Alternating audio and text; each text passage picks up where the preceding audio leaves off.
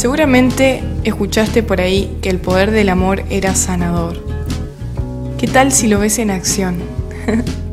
Prepárate unos mates, un café, un té, una chocolatada, lo que más te guste.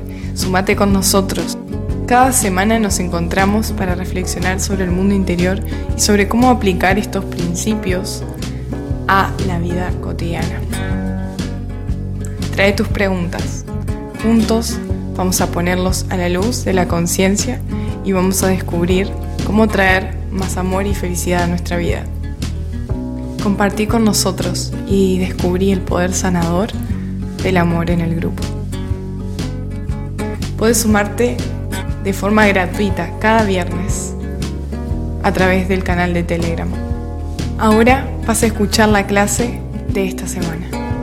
Gracias por tu entrega. Es que mm, el virus, digamos, existe, pero lo que pasa es que mm, no afecta a todos por igual. ¿Por qué? Porque depende de las creencias de cada uno, del sistema inmunológico de cada uno, depende de la disposición física, que recordemos que lo físico responde a lo mental y lo mental responde a lo que tenemos en la conciencia.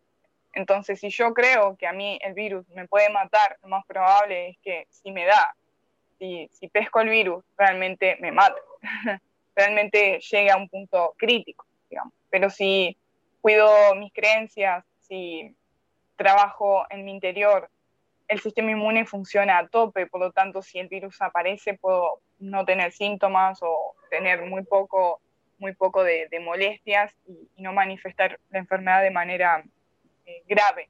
Todo depende de lo que crea, de lo que mantengo en mente y del sistema inmunológico que justamente responde a eso. Entonces, por eso es que sucede que hay personas de una edad avanzada que la pasan y la pasan bien, eh, se recuperan y hay jóvenes que la pasan mal, porque en realidad todo depende de lo que mantengo en mente, no depende del cuerpo ni de la edad, como los medios de comunicación dicen.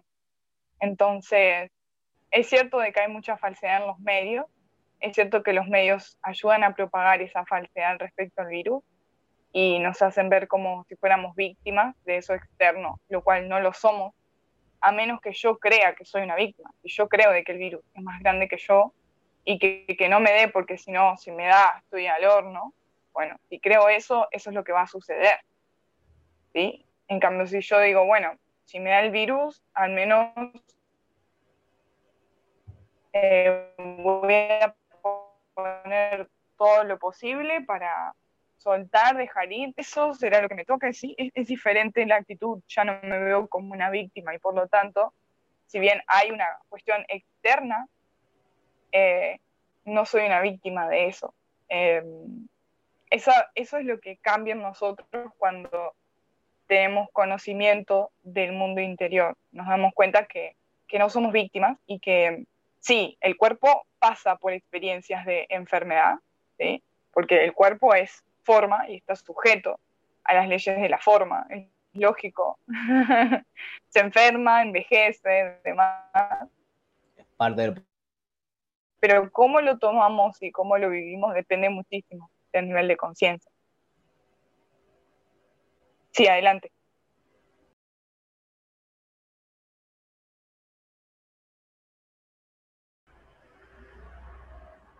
Sí, en, sí depende del sistema inmunológico.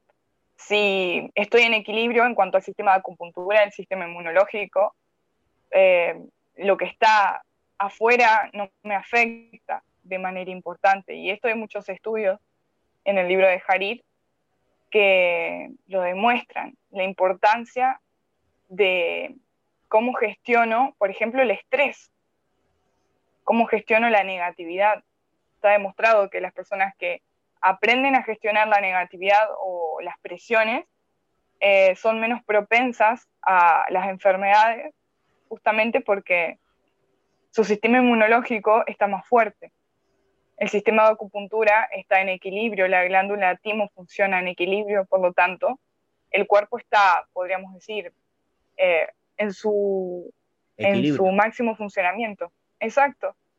Entonces, y es tal cual como os decís, si yo, por ejemplo, eh, me descuido con, supongamos, eh, muchas personas por la culpa inconsciente se ponen en peligro ante situaciones peligrosas como por ejemplo eh, pasar por barrios que son peligrosos a horas peligrosas.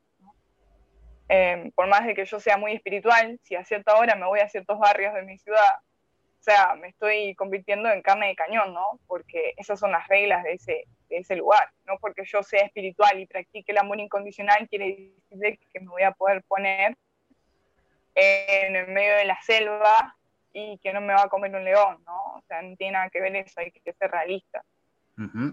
Eh, hay que ser totalmente realistas, ¿no?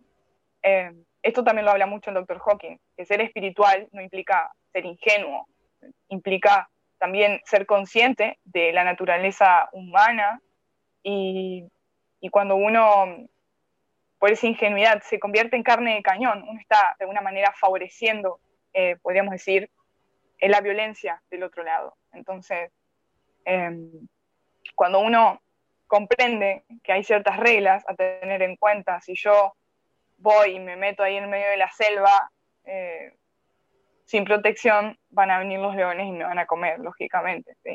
Em, entonces, la cuestión es que cuando hay mucha culpa inconsciente en nosotros, se genera en nosotros esa, ese impulso por ponernos en peligro. Ese afán de la adrenalina es parte de la culpa inconsciente. O la desvalorización. Y a veces es tan inconsciente que me meto en esos problemas, entre comillas, sin querer no fue culpa mía, pero justo estaba ahí en ese momento, ¿no? Esto pasa mucho con, el tema de las experiencias sexuales, como decís, cuando uno no se protege y demás, uno mismo se pone en ese peligro, porque hay, está esa culpa inconsciente, esa propensión a sufrir accidentes de cualquier tipo, tiene que ver con la culpa inconsciente que hay en nosotros. Y esa necesidad inconsciente castigo, bueno, haciendo propicios esos accidentes de cualquier tipo, ¿sí? Entonces, realmente parece que son accidentes o cuestiones al azar, pero en realidad tienen que ver con, con esta energía inconsciente que está operando en nosotros. Carl Jung decía, eh, eso que está en el inconsciente nos controla hasta que se hace consciente y le llamamos destino, pero en realidad es esa energía inconsciente en nosotros. Por eso la práctica espiritual que implica observar lo que hay en el inconsciente, amarlo, sanarlo, liberarlo, porque uno tiene cada vez menos culpa inconsciente y por lo tanto siente esa libertad. Se da cuenta que no, no está a expensas de la vida y que la vida es siempre que la vida siempre obra para nuestro bien. Pero bueno, tenemos que darnos cuenta que nos merecemos ese amor de parte de la vida. Soltar esa, culpa inconsciente.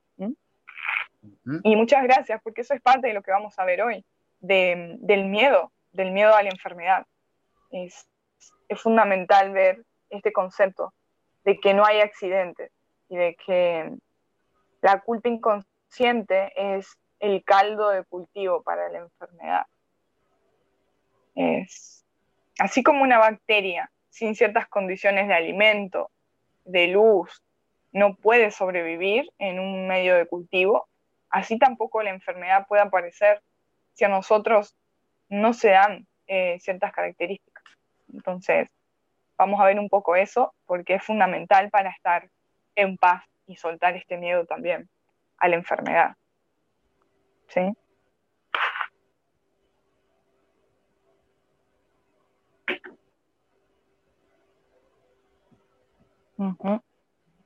También me surge de que puede venir esa predisposición a enfermarse por la atención que le damos, porque cuánta gente está ahí pendiente de, qué sé yo, de la nueva cepa, de la nueva enfermedad de moda, de, no sé, de, noticias trágicas que hacen que, uno se sugestione y, y se predisponga a contraer todo eso.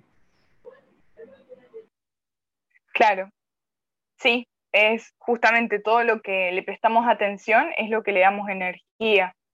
Entonces, si por ejemplo eh, siento como una atracción en ver esto, las últimas enfermedades, o mira, tal famoso se enfermó de tal cosa, y me meto a ver qué, pasó, cuáles eran los síntomas o, demás, eh, es lo que estoy manteniendo en mente. Entonces, em, todo esto tiene que ver con esa carga de, culpa inconsciente que hay en nosotros, que es como que, llama todo el tiempo a, a verse sometido por lo externo.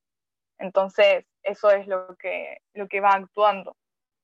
Y es como que parece que inconscientemente queremos pertenecer. Entonces, si tal enfermedad está de moda, ¿cómo yo no la voy a tener? ¿no? Así funciona en el inconsciente. Yo que soy em, tan desastre, todo lo que hice en mi vida, obviamente que me voy a castigar con esto, ¿no? Pero consciente uno quiere enfermarse. O sea, Es, es, irrisorio querer enfermarse porque está de moda. Sí, sí, hay personas que... Pero sucede. Sí, sí, sí sucede. Yo lo veo. Porque hay una atracción a la victimización. Es decir, no es, esto no es, digamos, algo consciente. Uno puede decir, ah, sí, no, yo no me quiero enfermar. Pero en el fondo hay una atracción por la culpabilidad que está reprimida al sufrimiento y hay una atracción a verme como una víctima. Hay una gratificación en la victimización y parte de esa atracción es lo que elige la enfermedad en ese sentido eh, o se pone en esos escenarios peligrosos. Eh, tiene que ver con la culpa inconsciente. Es decir, en el fondo siento que necesito castigarme. Entonces, ¿cómo me castigo? Con la enfermedad, con este accidente, etcétera conscientemente podemos decir una cosa, pero el inconsciente actúa de manera más, eh, más efectiva, por decirlo de una forma. De escuchar tanto nos programamos con síntomas. Claro, si, si no se repitieran los síntomas, por ejemplo, del coronavirus una y otra vez en la televisión, eh, la mayoría de la gente no, no te, o sea, habría mucho menos casos de coronavirus porque realmente es, es como hablábamos el otro día, la mente humana es como un hardware de computadores. Y a través de la televisión, a través de los medios, a través de la vida misma, se van incorporando programas. Estos programas son, por ejemplo, estos, eh, estos em, estas publicidades, ¿no? Que te dicen, cuídate porque tal o cual cosa. Y vos te das cuenta que todo el tiempo te quieren meter el miedo. No lo juzgamos, pero fíjense, presten atención a los comerciales. Te dicen, eh, el peligro no pasó, hace tal cosa, ponete lo otro, ¿no? Es como te están todo el tiempo queriendo manipular a través de la energía de miedo. Si vos prestas atención, es eso lo que están queriendo transmitir. No te dicen, cuídate por amor a la vida, te dicen, cuídate porque es peligroso esto, ¿sí? Entonces, ahí nos damos cuenta que la manipulación está presente y que lo que hace posible la manipulación es la culpa inconsciente. Porque yo, si no tengo culpa inconsciente, por amor cuido mi cuerpo. Este rey divino que Dios me dio, ¿sí? Por amor digo, bueno, voy a ir al supermercado y me pongo el barbijo. Y puedo hacer ese mismo acto diciendo, no, voy al supermercado, me pongo el barbijo porque si me llego a infectar, ¿qué, voy a, qué va a pasar? ¿no? Sale desde otro lugar. Es la misma acción, pero surge desde otro lugar. Entonces, acá la clave es siempre estar bien presente para ver esa intención, si viene desde el miedo o si viene desde el amor. Si viene desde el miedo, aceptar que ahí hay miedo, amar el miedo y entregarlo para poder elegir por amor y no por miedo. Nadie está diciendo que no usemos barbijo, que, que hagamos fiestas de 80.000 personas. es que que te agarre o no te agarre depende de vos, no depende de los demás. Depende de cómo vos gestionás tus pensamientos, de qué haces con esa energía de miedo, no depende de si a los otros infectan o no. O sea, depende de cómo vos gestionás en tu interior eso que aparece. O sea que en tus manos está siempre la, el poder para, para gestionarlo, digamos. No, afuera pueden todos estar infectados y quizás a vos no te afecta, o viceversa, todos estar bien y a vos te afecta. Me ha pasado con amigos que, que ellos, eh, el PCR le había dado positivo y a través del test daba negativo, que no tenían el virus. El test muscular decía que no tenían el virus y sin embargo el PCR daba positivo. Por lo tanto, hay errores también de diagnóstico. No, las estadísticas no son confiables. Y también, y también ha pasado eh, lo, o sea, ha pasado que personas manifestaban síntomas y no tenían el virus, justamente porque es la mente la que toma, digamos, el programa y el cuerpo actúa en consecuencia, pero no estaban infectados. Entonces, siempre funciona el cuerpo, recordemos que es como una marioneta de la mente. Entonces, si yo creo de que a mí me va a afectar negativamente, es lo que me va a pasar. Y yo digo, bueno, si me toca, la pasaré. Voy a aprender algo de eso y te iré para adelante. Y bueno, y listo. Fíjate que ahí está el miedo de fondo. Si me agarra, que sea leve. Ah, que sea lo que sea. Si tengo que estar en la cama, si tengo que estar en la cama atado eh, con respirador, ¿cuál hay? ¿Mm? Si eso es lo que tengo que vivir, es lo que tengo que vivir. ¿Sí? O sea, e, esa resistencia a lo que aparezca es lo que me genera la presión.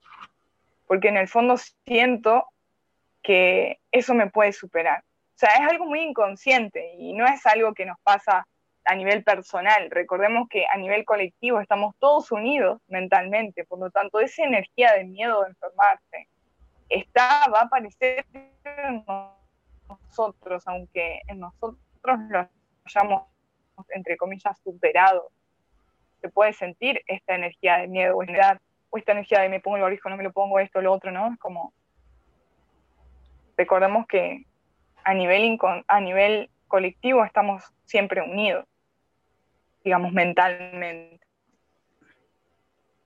Entonces, la clave es amigarnos con esa energía de miedo, darnos cuenta que si bien ahora toma la forma de miedo a esta enfermedad, en realidad es miedo. Claro. Y decimos miedo porque bueno, tenemos que ponerle un nombre para poder hablarlo, ¿no? Pero si vamos aún más a fondo y somos honestos, es una energía particular lo que se siente. O sea, ¿qué es miedo? Ciertas sensaciones en el cuerpo. Claro. O sea, uno siente ciertas cosas en el cuerpo.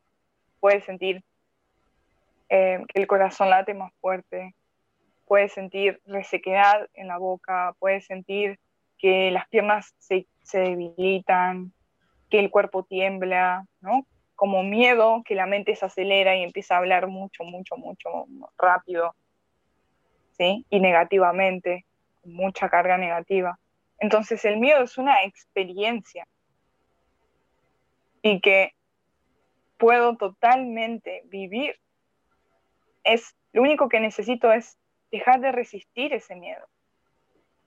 Claro. Dejar eh, de resistir el corazón así.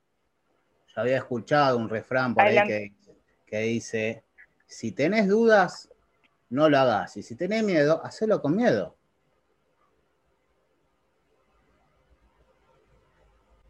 O sea, ¿qué quiere decir? O sea, que, que el miedo no te paralice, que puedas hacer las cosas, que eso no significa tener miedo a no hacer nada.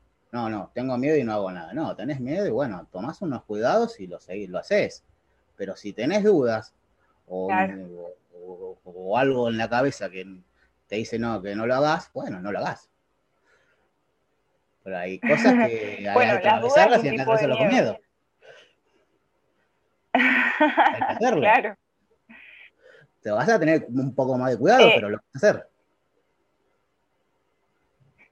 Sí, y depende, o sea, no hay una respuesta general porque todo depende del contexto. Por eso siempre decimos que la respuesta siempre es la entrega. Las dudas pueden ser precaución o las dudas pueden venir por, por miedo y, y ser una ilusión en el sentido de que tengo que hacer eso aunque siento dudas, ¿no? Y por eso la mente no puede distinguir la verdad de la falsedad. Y eso es algo que tenemos que recordar siempre. O sea, que yo sienta dudas no quiere decir de que esté en lo correcto. Estoy sintiendo una energía particular.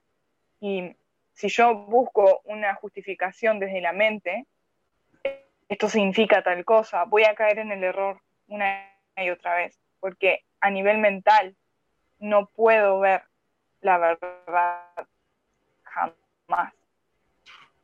Entonces, acá en la pausa, eso seguro. Si hay dudas, pausa. Pero eso no significa que haya algo negativo en eso que voy a hacer. Significa simplemente que hay una energía particular a ser sentida y entregada. Y en ese momento me entrego y puedo decir, Señor, muéstrame la esencia de esto, porque observo cierta energía de duda y no puedo percibir si es precaución o si esto quiere decir que es la resistencia ¿no? a este cambio o lo que sea. Muéstrame la esencia, muéstrame lo que sirve al bien más elevado. Te entrego esta cuestión a ti y muéstrame tus caminos, que se haga tu voluntad. Mm. Porque en nosotros hay mucha ignorancia y realmente podemos sentir precaución, la duda puede ser precaución o puede ser una cuestión de que, no sé, quizás algo ya no resuena con nosotros puede pasar, o quizás no, quizás es una resistencia eh, a ese cambio o, o culpa.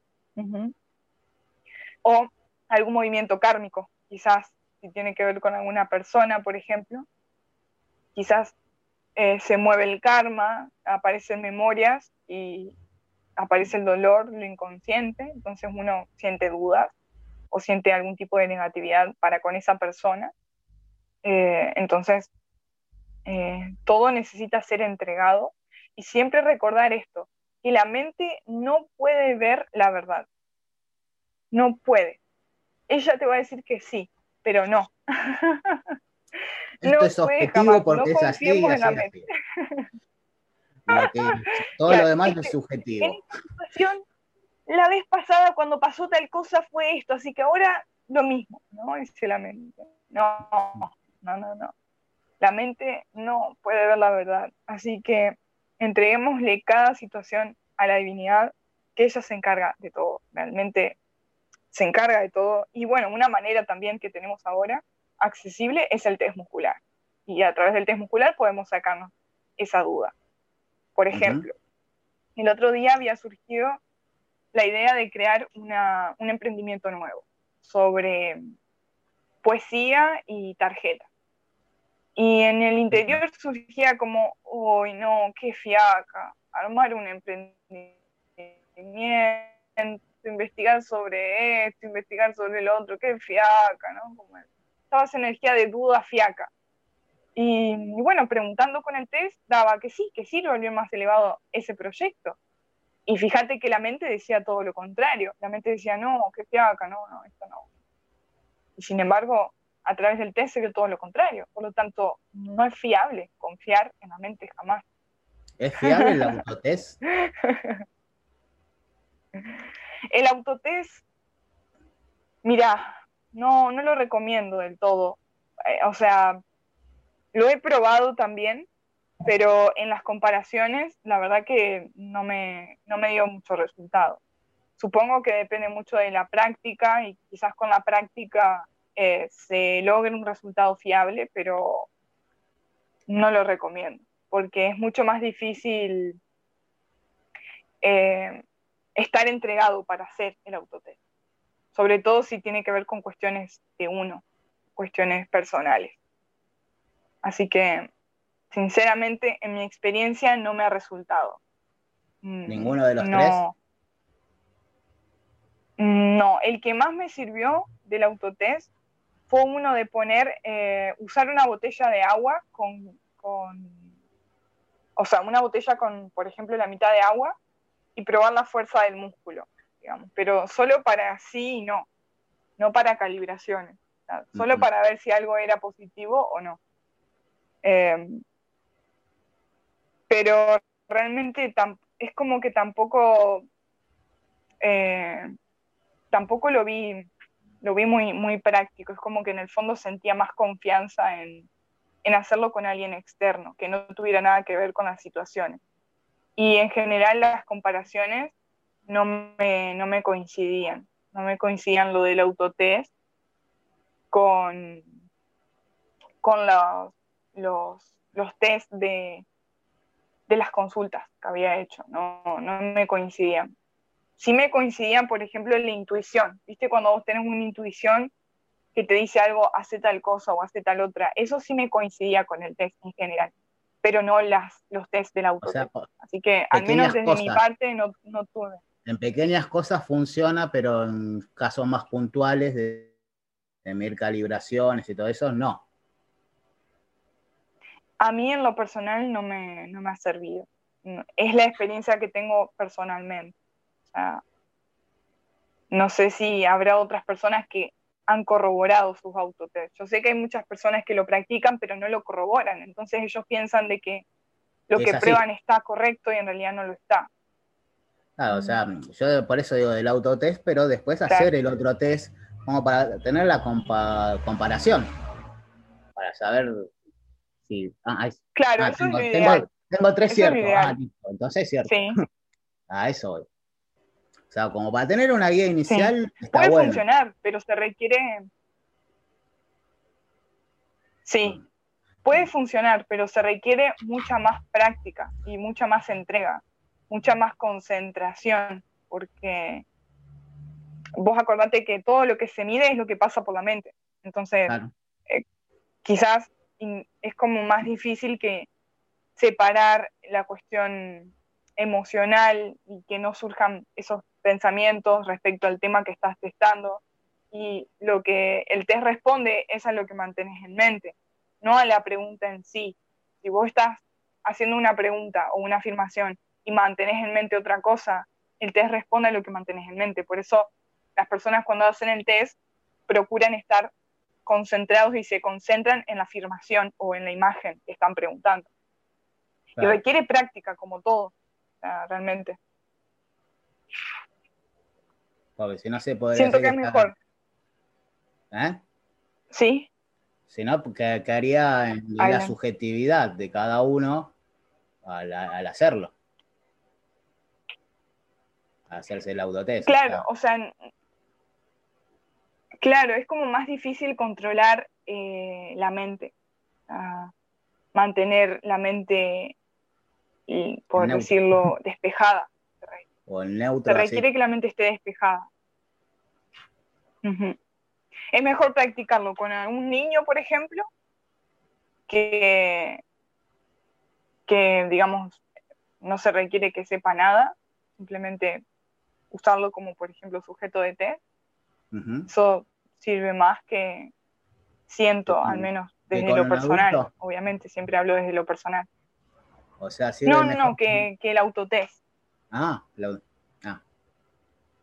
No, porque cabe que por porque el, niño está es programado de tal manera y, el niño no está programado, o sea, a eso voy. Pasa que primero el test responde a, eh, o sea, está protegido, no todos pueden usarlo, es para las personas que calibran por encima de 200. Entonces, si vos buscas a cualquier persona como sujeto de prueba, lo más probable es que, digamos, si no tiene ese nivel de conciencia que se requiere, los resultados no, sean los óptimos eh, o no funcionen. te diga que no, que no hay permiso para hacer la prueba.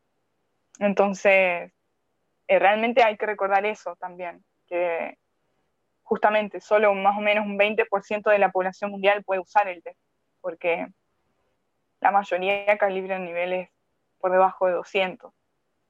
Por lo tanto, es lo más probable que, que mm, sean falsas se requiera de... Claro. Sí, no hay coherencia. Cuando uno empieza a hacer la práctica, no da coherente. Por ejemplo, siempre hay que hacer una pregunta y una contrapregunta. Que, que tengan que, como para corroborar, si las dos dicen lo mismo, es porque está correcto, digamos, el test. Y te da todo incoherente. Al menos cuando yo hice el autotest me pasaba, me daba todo incoherente. Así que dije, bueno, no, lo dejo. Cuando aparezca alguien para practicar el test, lo haré con alguien y, ya está, ¿no? Pero es como que es muy importante eso. También aparece esa sensación de, uy, quiero que diga tal cosa, ¿no? Y, como que es muy difícil separar, eh, separar el, el deseo. la intención de, lo demás. el resultado. Sí. Entonces nunca sabes qué se está calibrando.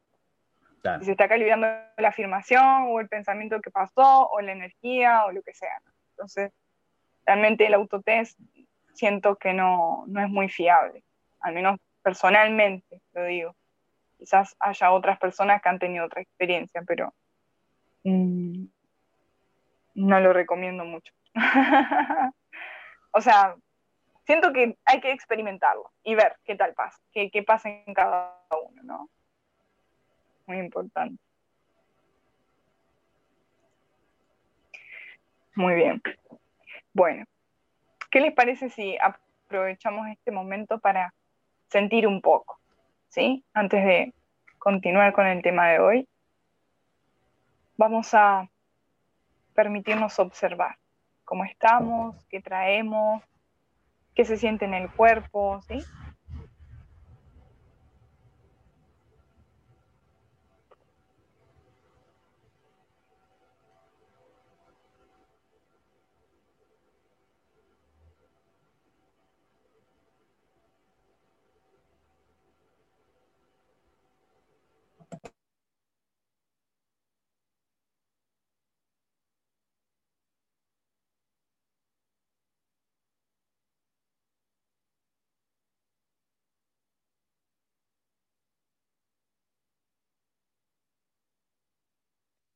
Voy a soltar cualquier necesidad de cambiar este momento.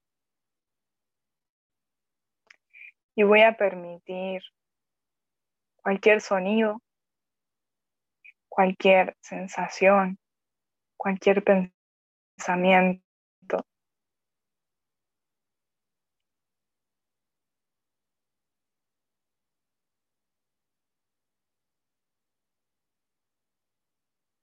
voy a permitir cualquier energía, entregando toda etiqueta. Y simplemente siendo la observación de todo lo que aparece y se mueve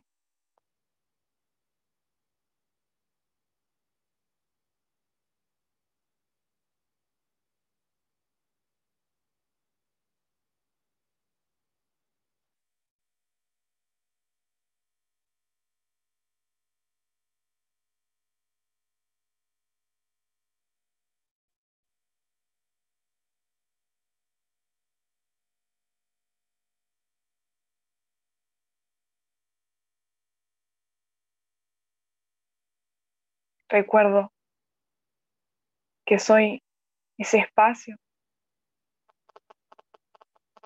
que ama incondicionalmente cada sensación, cada pensamiento.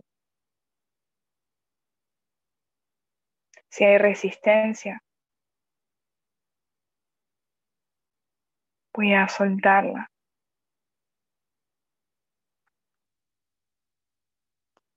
Para recordar lo que en verdad soy.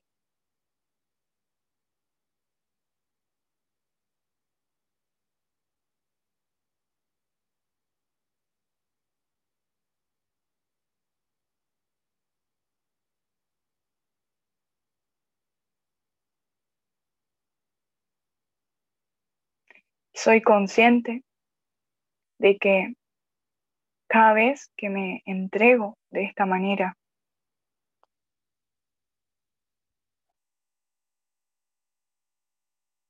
soy más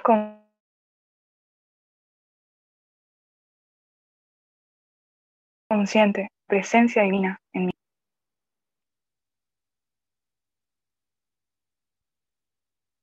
La divinidad tal y como cada una conciba. Es mi fuente. Existo por obra y gracia de la divinidad.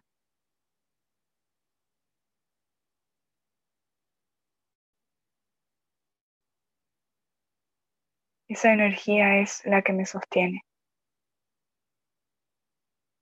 Esa energía es la que me hace eterno o eterna. Descanso en esa energía y me permito sentir todo lo que aparece.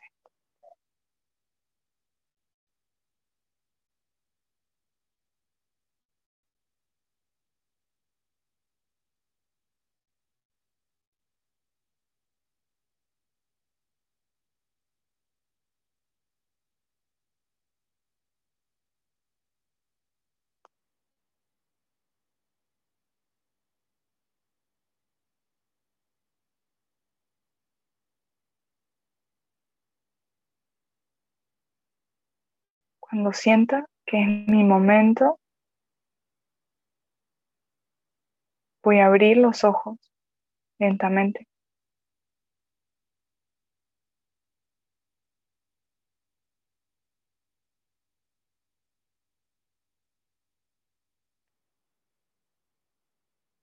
Y voy a permitirme esta misma actitud interna a lo largo del encuentro aún con los ojos abiertos.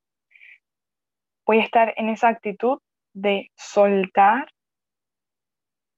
todo lo que me genere atracción y de dejar de resistir todo lo que me genere rechazo. ¿sí? Hola Esmeralda, bienvenida.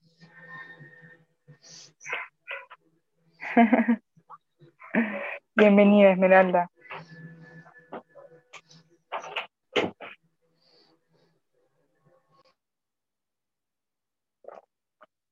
Muy bien.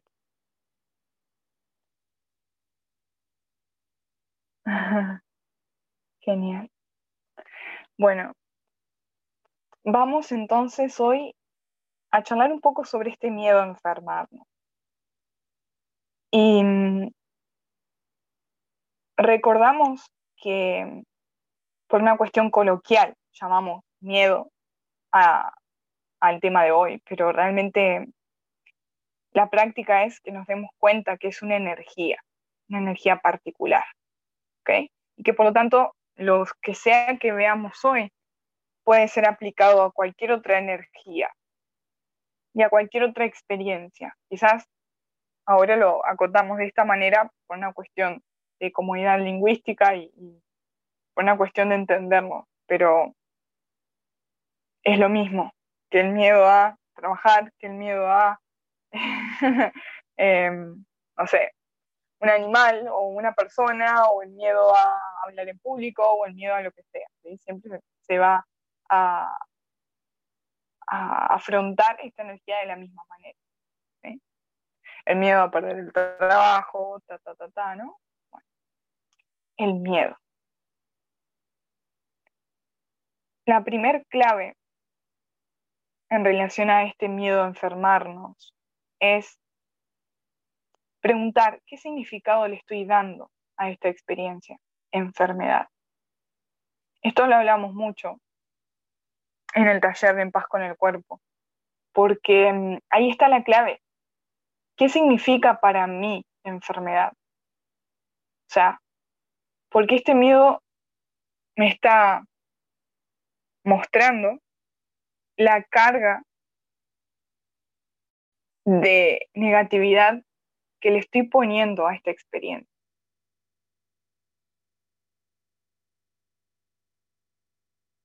Es como si me estuviera olvidando de este poder interno que hay en mí de elegir cómo vivir las cosas, cómo vivir las experiencias. Por eso, enfermedad es igual en realidad a experiencia. Es una experiencia.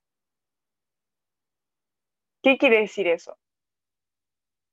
Que la vivo a esta experiencia según mi nivel de conciencia.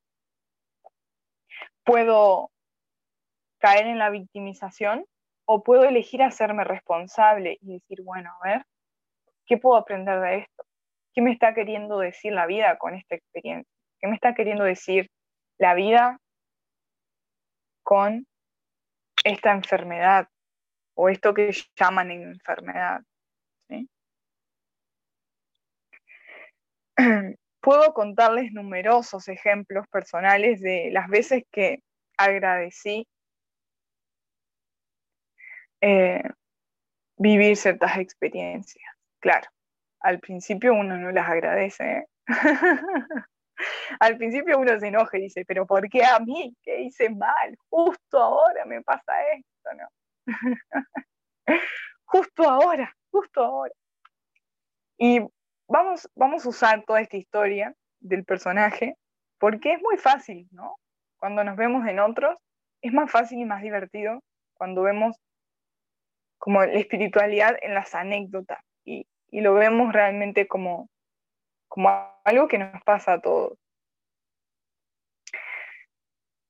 Y vamos a tomar varios ejemplos para ver a lo largo también de, de la evolución cómo se toman las cosas y cómo realmente depende de mi interior. ¿sí? Muy bien. Cuando Jessie tenía, a ver, cuando 15, 14 años más o menos, 14 años. Estaba en la casa de un amigo, amigo novio, preparando los mates. No eran novios todavía, pero había buena onda, como le decimos acá en Argentina, ¿no? Había buena onda, eh, estaban compartiendo unos mates, unas charlas, bueno. Y Jessie quiso ir y preparar el mate en la casa del chico. Claro, hablando en serio, Jessie no se hacía ni una tostada en esa época, ¿no?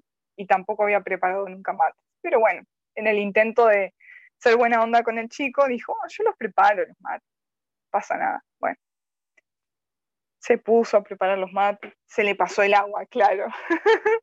se le pasó el agua de la paga, o sea, eh, cosas que pasan. Y bueno, para los que no son de Argentina y no conocen el mate, o sea, el mate se hace con agua caliente, entonces vos calentás la pava, no se tiene que hervir el agua, porque si no te queda, se te cocina la yerba, digamos, no queda bien el mate. Pero bueno, la cuestión es que se repasó el agua. Entonces, agarré la pava y, bueno, dije, le pongo un poco de agua fría. Cuando abrí la pava, abrí eh, como para poner agua fría, claro, me súper quemé la mano, no me lo esperaba. ¿Y qué fue lo que pasó? Instantáneamente se soltó la pava. O sea, es como que, ¿no? Se quemó la mano, se soltó la pava, todo el agua caliente por todos lados. Bueno, obviamente el cuerpo se súper quemó.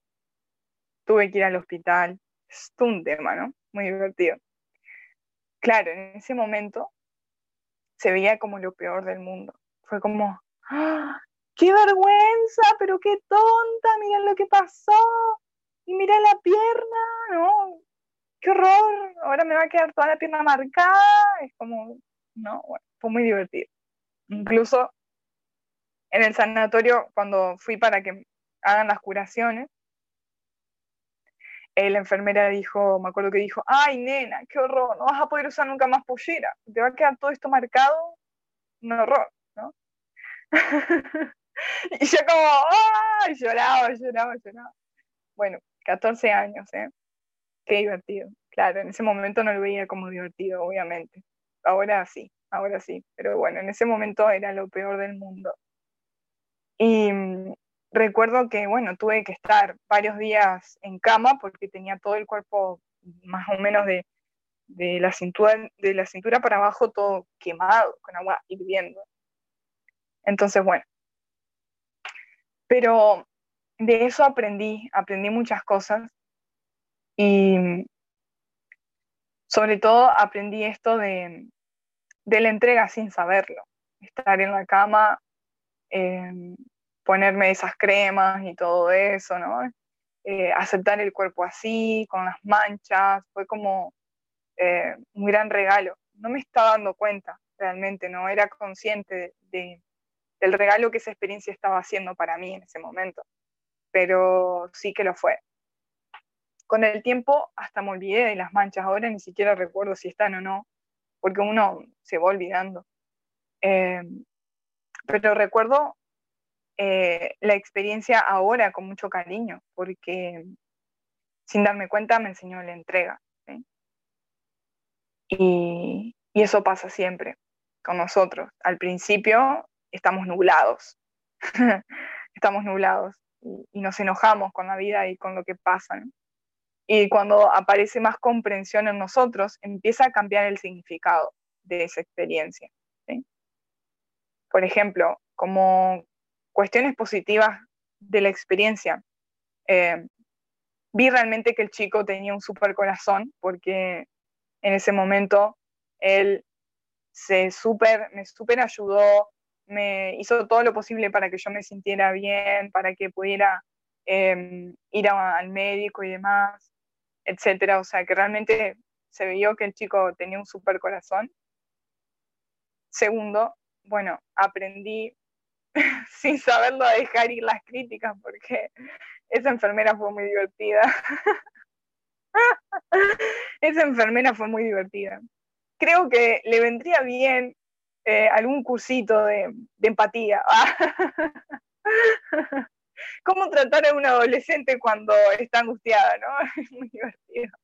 Bueno, pero la divinidad la puso así ante mí por algún motivo. Muy interesante. Em, también conocí a un dermatólogo que un corazón gigante me ayudó muchísimo en años posteriores y hasta ahora sigue siendo mi dermatólogo. La verdad, un médico con un corazón enorme y con una calma cristiano tiene una calma que recuerdo que llegué y me sentí eh, muy amada y sostenida eh, por este doctor, que claro, vio todo mi dolor, ¿no? Una adolescente que estaba quemada y, con su angustia y demás, es como que tuvo el amor de ese dermatólogo, es wow, realmente muy sanador fue en ese momento. Y hasta ahora también sigue siendo uno de los médicos que, me acompañan en este camino. Siempre muy con ese amor. Em, también fue como un cambio en relación al cuerpo, darme cuenta que, que sí, a veces el cuerpo tiene ciertas vivencias y y que no pasa nada si tenemos una mancha en el cuerpo, es como o una cicatriz.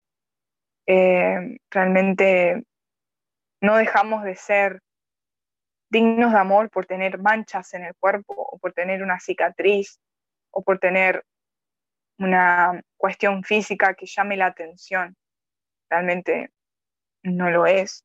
Y realmente no lo hubiese descubierto si no hubiese pasado por esa experiencia. ¿no? En ese momento había mucha identificación con el cuerpo, sobre todo adolescencia, ¿no? donde, donde hay como ese interés ¿no? por, por destacar por el cuerpo y demás, es lo más lógico. Y la verdad que eso fue como un baldazo de agua fría que, que mostró todo lo contrario, que, que, el cuerpo es un instrumento hermoso, claro, pero, pero no es lo, lo que nos hace bellos en sí. Em, entonces, esa experiencia fue, la verdad, un gran regalo. Y, me mostró muchas cosas, muchas cosas. Eh, sobre todo esta entrega. Cuando aparece la experiencia enfermedad, por las buenas o por las, entre comillas, malas para la mente, ¿no? Claro, malas para la mente, uno aprende la entrega. No se da cuenta que está aprendiendo la entrega, pero es lo que queda. No te queda otra que rendirte y entregarte a esa situación. Eh, no hay otra opción que mirar adentro, que afrontar tus emociones, que ver ese miedo, que ver esa angustia. No te queda otra, porque es tan evidente que no puedes escapar. no puedes escapar. Entonces, la experiencia enfermedad es un gran regalo. Es un gran regalo. Y la más reciente fue la del apendicitis. Fue hace, un año más o menos, en, en Año Nuevo, después de Año Nuevo, eh, me empecé a sentir, ¿no? El cuerpo medio mal, así como descompuesto, descompuesto, descompuesto. Y sí, era apendicitis. Bueno, fui al, sanatorio, eh, pensé que realmente era todas las cosas que había comido en Año Nuevo, pero no, era apendicitis. Nunca había tenido una operación antes, y no sé ustedes, pero ¿cómo cambia la conciencia cuando uno afronta una operación? No sé si todos han tenido la experiencia de, tener una operación o de dar a luz, porque eso también mamá me decía que es muy similar cuando uno se entrega, por ejemplo, que tiene que dar a luz a un, hijo, eh, es como que aparece esa entrega. uno tiene que confiar en los médicos, tiene que confiar en, la vida. Es una intervención, digamos, también quirúrgica en cierto sentido, ya sea por parto normal o cesárea. Entonces uno necesita entregarse, es entregarse o, o sufrir realmente, ¿no? Y recuerdo que estaba en la cama del sanatorio y me sentía completamente en paz, nunca me había pasado. Apareció el miedo de vez en cuando, pero era diferente, ya no había, no había tanto miedo como, como en la otra experiencia. Podía sentir que, que estaba en paz y si incluso si me quedaba en el quirófano, lo cual nunca se sabe, puede pasar, estaba en paz con todo lo que había vivido y, no había ninguna deuda, digamos, es como tener esa sensación de que, bueno, todo lo que, todo lo que se podía hacer, se hizo. Y tener esa conciencia tranquila. Eh, es como que generaba ese estado de paz también. Em, entonces, ahí se pudo observar la importancia del trabajo interno, porque si bien para muchos era una situación horrible. En realidad yo en mi interior lo sentía como, como una oportunidad más para dejar ir. Y, así fue, fue la verdad un gran regalo poder pasar por esa operación y, y poder vivir todo lo que implica. Es comer despacio, volver a caminar despacio, darnos cuenta que, que el cuerpo es divino realmente y que no lo controlamos nosotros. Eh, ver el amor de los médicos, el amor de los médicos, la entrega de los médicos, de los enfermeros, eh, haciéndote sentir bien, eh, haciendo lo posible para que vos estés bien. Em, es como que era la divinidad en todo, ¿no? Era ver a Dios en todo. Realmente la experiencia fue muy diferente a aquellos momentos. pero depende, eso todo, todo dependió de la divinidad misma.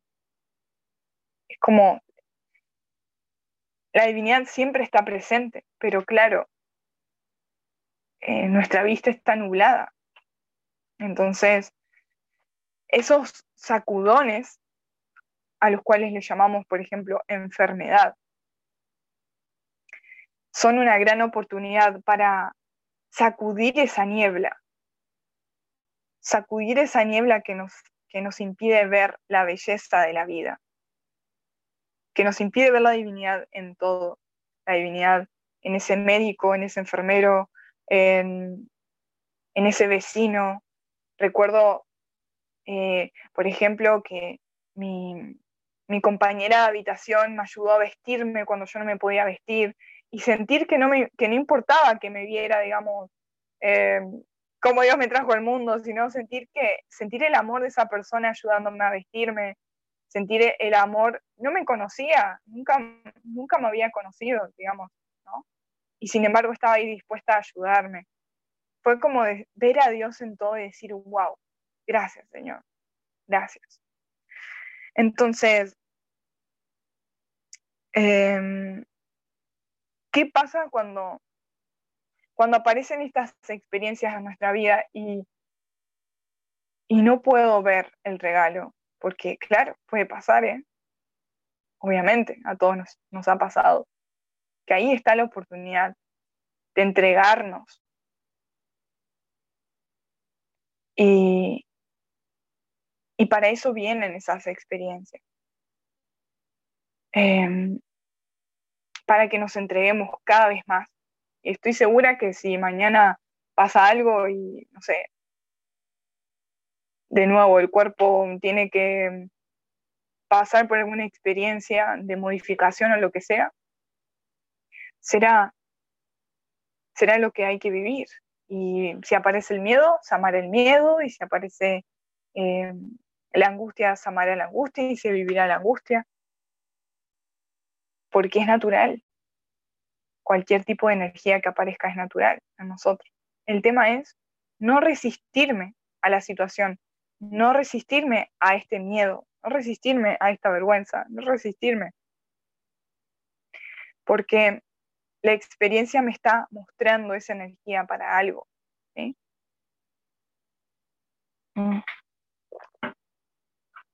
Entonces, ¿qué pasa con este miedo a la enfermedad? Que el miedo a la enfermedad es un tipo de resistencia a la experiencia. ¿sí? Es totalmente humano sentir miedo a la enfermedad, porque el miedo es a lo que yo le doy significado en esa enfermedad. Pero con estos ejemplos podemos ver de que yo elijo qué significado darle a la experiencia. Soy yo la que está diciendo, uy, bueno, esto significa que eh, voy a parecer un monstruo con esta pierna manchada. o soy yo la que estoy diciendo, bueno, ahora estoy más liviana, no tengo apéndice, qué copado, bueno, ¿no? Es como, ¿qué significado le doy yo a esto que está pasando? ¿No? ¿Qué significado le doy yo? ¿Quiero ser una víctima? Y ay, pobre de mí. O digo, bueno, esto es lo que es, vamos a ver cómo lo uso. ¿sí? Vamos a ver cómo lo uso. Si estamos acá ahora es porque estamos dispuestos a usar esa experiencia a nuestro favor. Ya no estamos en la posición de víctima. Si no, no nos interesaría este tipo de, charlas. ¿sí? Así que si estamos acá ahora es porque algo en nosotros ya dice, me hago responsable y elijo vivir esto de una manera amorosa y positiva. Elijo ver la vida como mi maestra y no como mi carcelaria.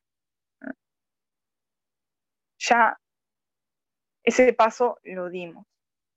Si no, no nos interesaría este tipo de video o este tipo de reuniones. ¿Sí? Y eso es un regalo divino. Que estemos acá ahora compartiendo, charlando, es porque la divinidad nos trajo hasta este punto y nos lleva de la mano y nos dice, mira, pues no sos el cuerpo, tenés un cuerpo, pero del cuerpo me encargo yo. No te preocupes por el cuerpo, de esto me encargo yo. Simplemente observa, ¿sí? Simplemente aprende. No te preocupes por el cuerpo, de eso me encargo yo. Así como la respiración ahora, que es normal y natural y nosotros no tenemos que estar pensando inhalo, exhalo. La respiración es autónoma, se da sola. Y ni hablar de todo lo que está pasando en nuestro interior. El corazón late, eh, los alimentos se están procesando y nosotros nada, nada de control en esto. Porque hay una sabiduría que se encarga de todo. No, eso es a nivel, que eso lo maneja el cerebro en una forma que lo explican los científicos, es que es a nivel inconsciente. Nosotros no estamos conscientes de todo eso lo que está pasando. Y gracias a Dios que no estamos conscientes de que o estar pendiente, uh, sí, ay, me olvidé de respirar, me olvidé de pestañear, eh, uh, no estoy digiriendo bien los alimentos, o no estoy haciendo aquello. O sea, eh, hay que decir que no estamos conscientes de eso, porque si no sería una, estaría el cerebro a full, nosotros conscientes de lo que está pasando todo, todo el tiempo, y te vuelves loco. tengo, que pestañear tantas veces por, minuto, tengo que respirar tantas veces por segundo. O para levantarme tengo que mover eh, tantos músculos. O para articular una palabra tengo que, tengo que respirar de tal manera para que salga el aire y mover tantos músculos. O sea, de eso nosotros no estamos conscientes. Pero está. Está dentro del inconsciente del cerebro que se maneja de esa manera. Eso quería hacer. Gracias. Exacto, sí. Gracias a Dios no controlamos esas cosas. no controlamos nada en realidad. Tenemos la ilusión de que lo hacemos, pero no. No, no, no. Es, es todo un intento de la mente de apoderarse, de apoderarse de lo que pasa en la vida, en el cuerpo, pero no, no controlamos nada. Ahí está el tema, no es que te comiste cinco tortas fritas, sino que vos creías que eso te iba a caer mal y por lo tanto eso fue lo que pasó. Ahí va, ahí va. Sí, por supuesto, ya cuando las estaba friendo pensé que me estaba haciendo La comiste con culpa, la comiste eh, primero porque estaban hechas en grasa y en para grasa. Vos, no, eso era como número, un pecado. es, impar, tendría que haber sido par. Eran seis, eran seis. Seis eran en que O ocho, o diez. Oh. fíjate, fíjate esto, ¿no? La creencia de que algo externo te pueda afectar. Eso es un error. A ver, es un error que todos tenemos. ¿sí? que la experiencia te está mostrando esa creencia justamente para que la podamos soltar. No fue que te comiste cinco tortas fritas, fue que creíste que al comerlas a las cinco te iba a caer mal. Y fue lo que el cuerpo hizo, reaccionó instantáneamente en lo que vos creías. ¿sí? Claro. Recuerdo que esto me pasó tal cual la primera vez que volví a comer carne, después de no comer eh, carne por mucho tiempo instantáneamente la comida me cayó mal porque, ay, ¿cómo voy a estar comiendo carne? ¿no? Es como que estaba esa culpa inconsciente y esa creencia de que eso me iba a caer mal, porque hacía mucho que no comía carne o hacía mucho que no comía tal cosa, entonces me va, me va a caer mal. Entonces, eso por un lado, no son las tortas fritas, sino cómo las comiste. ¿sí? Las comiste con culpa, las comiste con miedo, inconscientemente, obviamente. Obvio. Entonces, acá la clave es prestar atención a eso, ¿sí? Y recordar que vos sos un ser infinito. Solo estás sujeta a lo que mantienes en mente. Si vos crees que las tortas fritas te van a caer bien, las vas a comer como si nada. Ahora, si vos crees que te van a dar una patada al hígado, te van a dar una patada al hígado. Porque ese es el poder que tenemos en la mente. ¿Sí? Claro. Eso por un lado. Por otro lado, el tema del miedo es una gran oportunidad y nunca el miedo es de otro. Es decir, si yo estoy conviviendo con personas que me expresan miedo, es porque ese miedo está en mí. En alguna parte de mi inconsciente está ese miedo. Y claro, a nivel colectivo, todos como humanidad estamos trabajando la energía del miedo y la energía, sobre todo el primer chakra de la supervivencia. Entonces puede aparecer este miedo a la muerte o este miedo a cómo voy a sobrevivir, eh, relacionado al dinero, relacionado a, a la salud, ¿sí? Es lo que estamos trabajando como humanidad en este momento. Entonces, cuando aparece el miedo, no es que la culpa es del de afuera, sino que está la oportunidad de, de, liberar parte de esa energía, no solamente para mí, sino para toda la humanidad. Pero claro, cuando aparece la energía de miedo, es una energía intensa, que, que al principio, si nos toma por sorpresa, eh, obviamente que aparece la resistencia. Pero acá la clave es que recordemos que la divinidad no nos trae algo que no podamos vivir y que nunca estamos separados de esa fuente. Por lo tanto, mientras Esmeralda estaba con el ataque de hígado, la divinidad estaba en ella. Mientras estabas con fiebre y con miedo de que sea coronavirus, que eso era la mente, la mente decía, uy, mira si esto es coronavirus, La divinidad estaba ahí. Y la divinidad está siempre presente en nosotros. Por lo tanto, lo que nosotros de verdad somos no puede morir jamás. Cuando hay miedo a la muerte física, es simplemente una gran oportunidad para darme cuenta de ese apego al mundo, de ese apego al cuerpo y pedir más de esa energía para poder soltar todo ese miedo, que yo deje de tener miedo a perder el cuerpo físico no quiere decir de que me muera, entre comillas, físicamente, sino que ya no voy a estar atada a lo que le pasa al cuerpo. Entonces, cuando viene ese miedo a dejar el cuerpo físico, necesito sentir esa energía.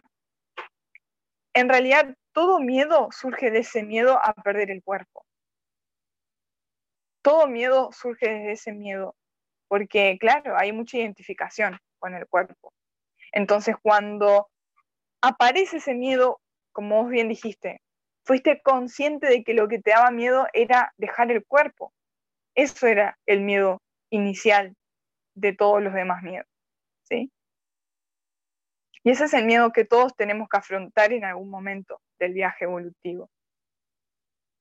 Entonces, cuando aparece, personalmente, a mí me ayuda mucho la oración. Entonces, por ejemplo, en los momentos en los que he sentido ese miedo, digo, Señor, te pido que me ayudes a aceptar esta energía. Te pido que me ayudes a aceptar esta energía de miedo. O, por ejemplo, digo, Señor, por amor a ti y por amor a toda la humanidad, me entrego y siento esta energía. Por amor a toda la humanidad. Siento este miedo, siento esta energía. Por amor a los maestros que me acompañan, por amor al Señor Jesucristo, siento esta energía. Por amor al Señor Krishna, al Señor Buda, al Señor David, por amor a ti, Padre Todopoderoso, siento esta energía.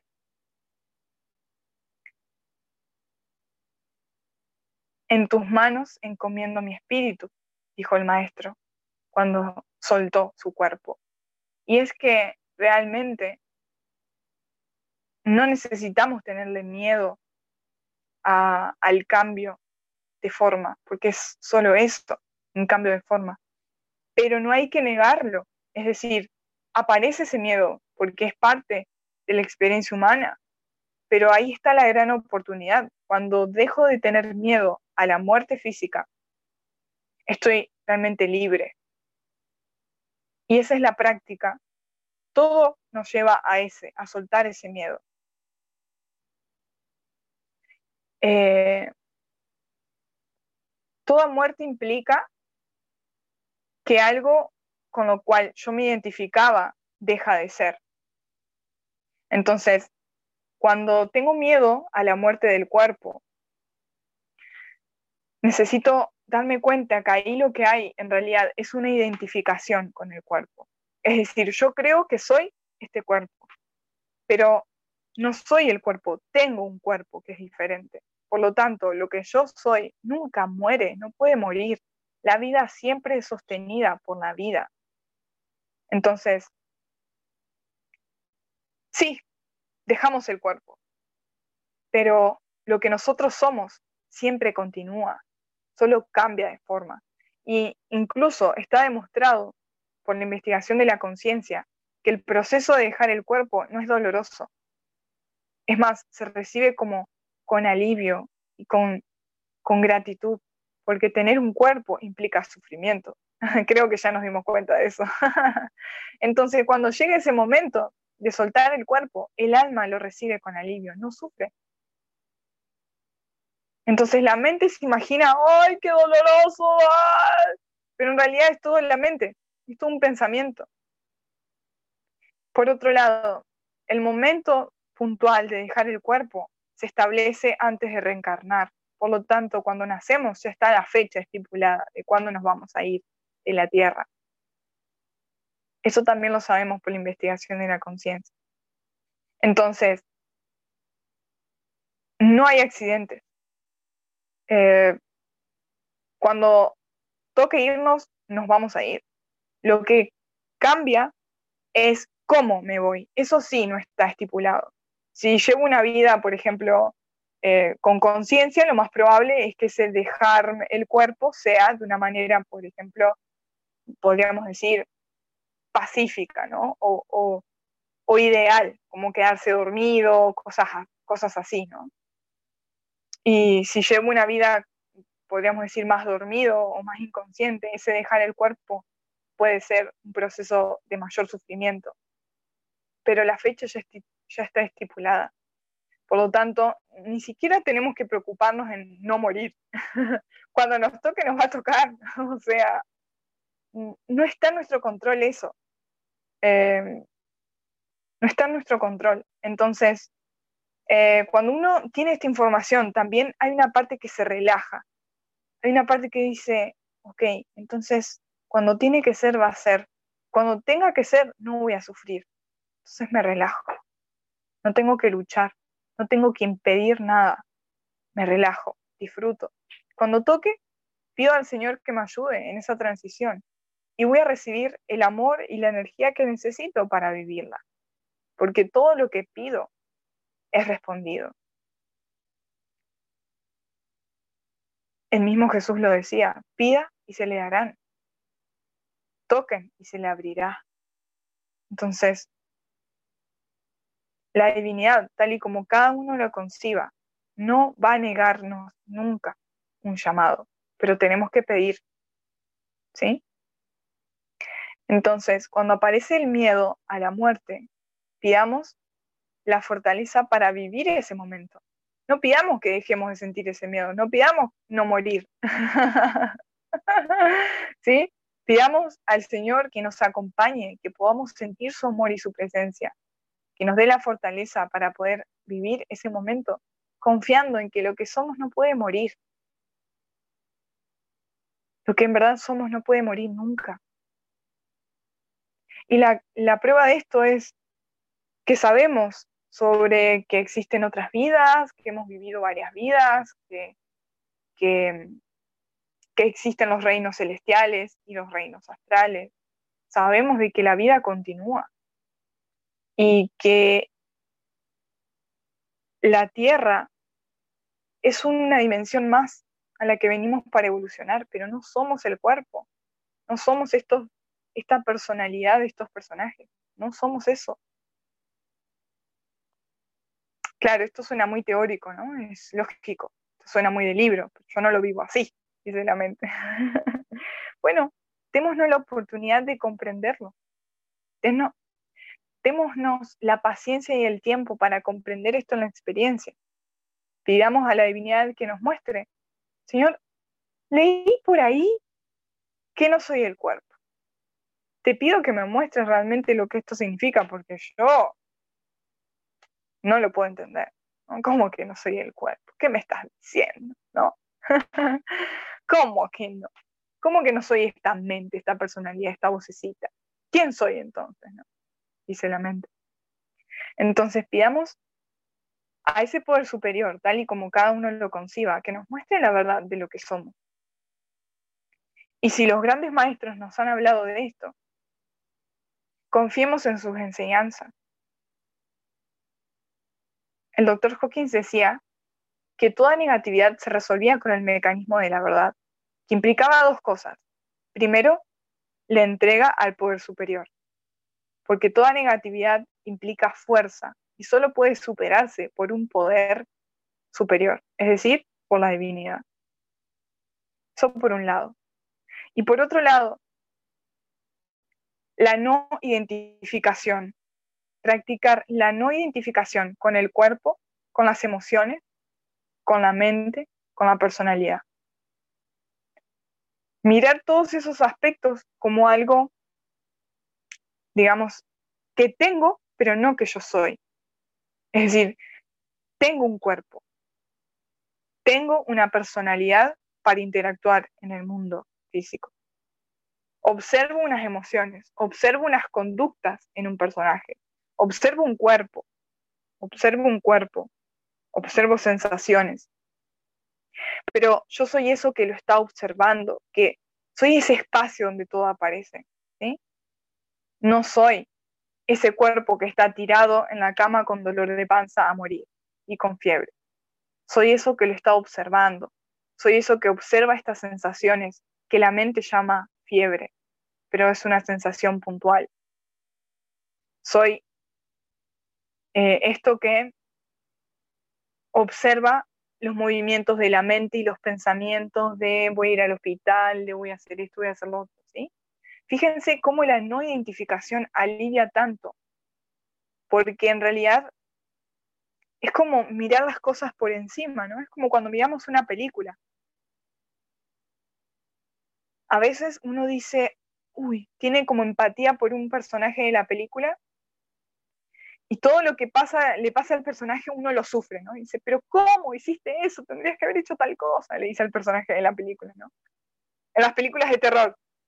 Está el asesino eh, abajo en el piso, se escucha un ruido y el personaje protagonista va directo al asesino. Y decís, no, no vayas ahí, que está el asesino. Tienes que ir para el otro lado, ¿no? Para donde está el, donde viene el ruido, ¿no? Cosas que nunca vamos a entender de las películas de terror.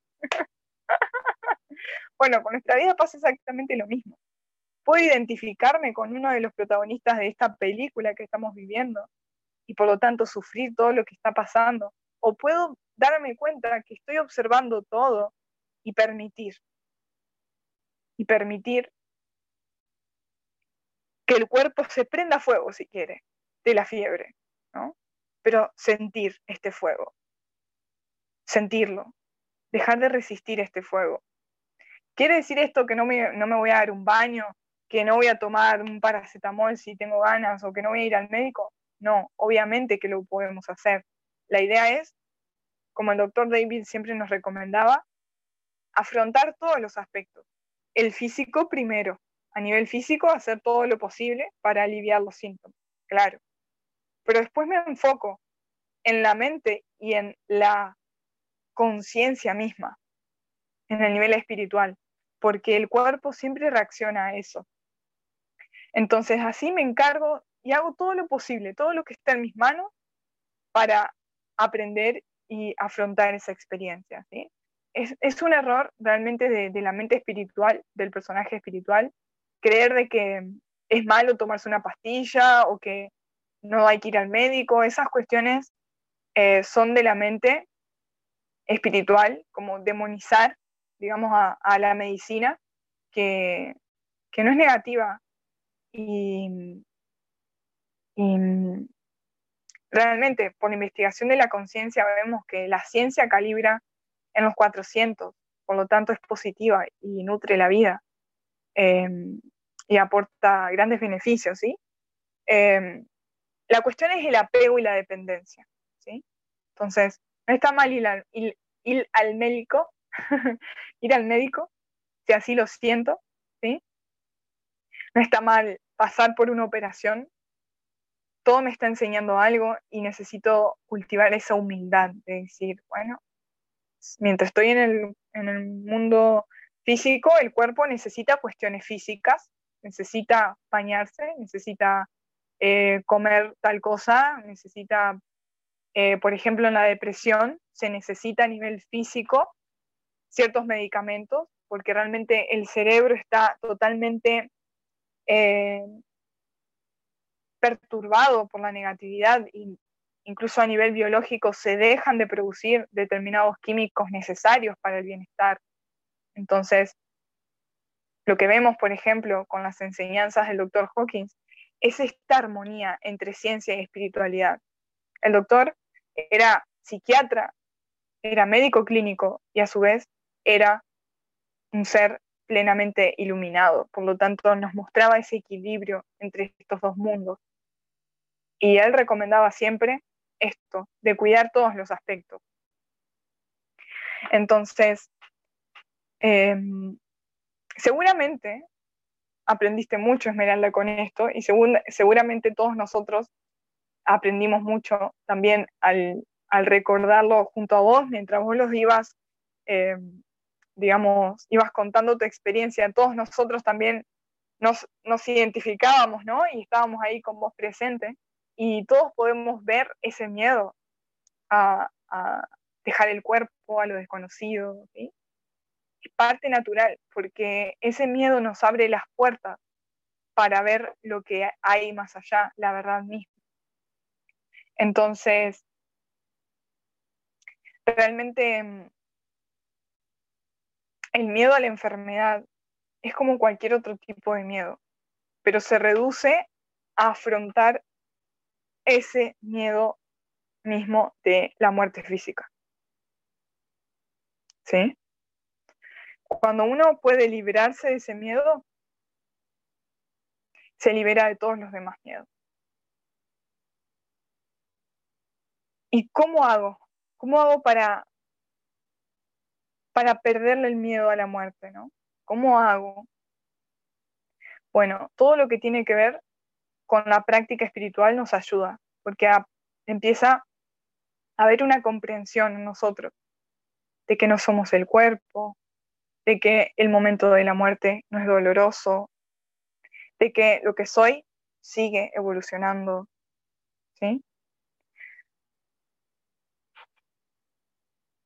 Sobre todo, este dato de que la muerte ya está estipulada al nacer también nos ayuda, porque realmente uno se da cuenta que no, no está en nuestro control eso, realmente eso ya está estipulado por el ser al nacer, por la divinidad. Entonces, cuando toque, tocará, y no hay nada en nosotros que, que podamos impedir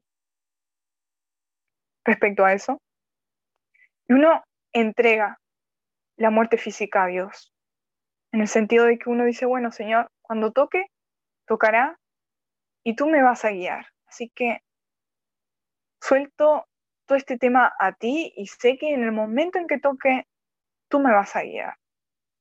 No necesito preocuparme por esto, pero te pido que ahora me ayudes a amar esta energía porque observo este miedo, observo esta incertidumbre, esta negatividad.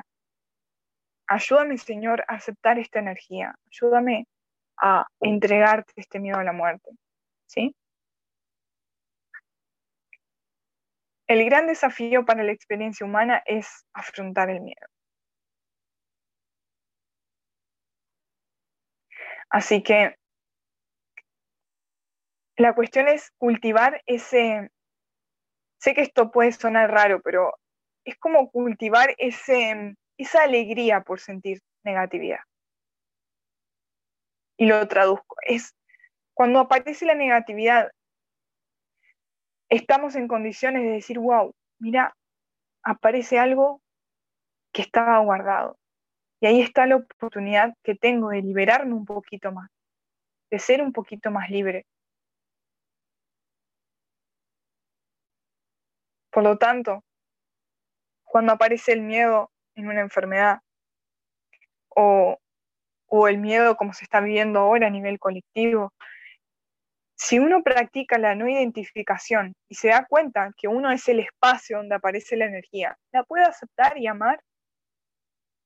Y cuando lo hace, permite que todos los demás hermanos que están totalmente nublados por esa energía de miedo, también suelten un poco más esa atadura, ese apego, y, haya más luz en cada uno de nosotros porque estamos todos conectados. Entonces, todo lo que libero en mí, lo libero también en el otro. Y todo lo que el otro libera y entrega también me pasa a mí, también me ayuda a mí. Entonces, cuando aparece el miedo, en cualquiera de sus formas, en este caso, el miedo a la enfermedad, todo se resume al miedo a la muerte física o el miedo a la muerte de algo con lo cual me identificaba. Por ejemplo, puede pasar que aparezca el miedo a perder la memoria o a perder el sentido de, de recordatorio o de recordar o lo que sea. Y algo que ayuda mucho es hacer una lista de qué sería lo positivo de si pasa eso. Por ejemplo, si mi miedo es em, perder la memoria, tengo miedo a perder la memoria o a perder alguna capacidad en el cuerpo, digo, bueno, ¿qué hay de positivo en que pierda la memoria? A ver, ¿qué, qué habría de positivo en eso? Y si no lo encuentro, siento esa energía. Y pido a la divinidad, Señor, ayúdame a ver qué hay de regalo en que pierda la memoria. ¿No? Y uno puede empezar a escribir. Personalmente, ese fue un miedo que apareció en el último tiempo.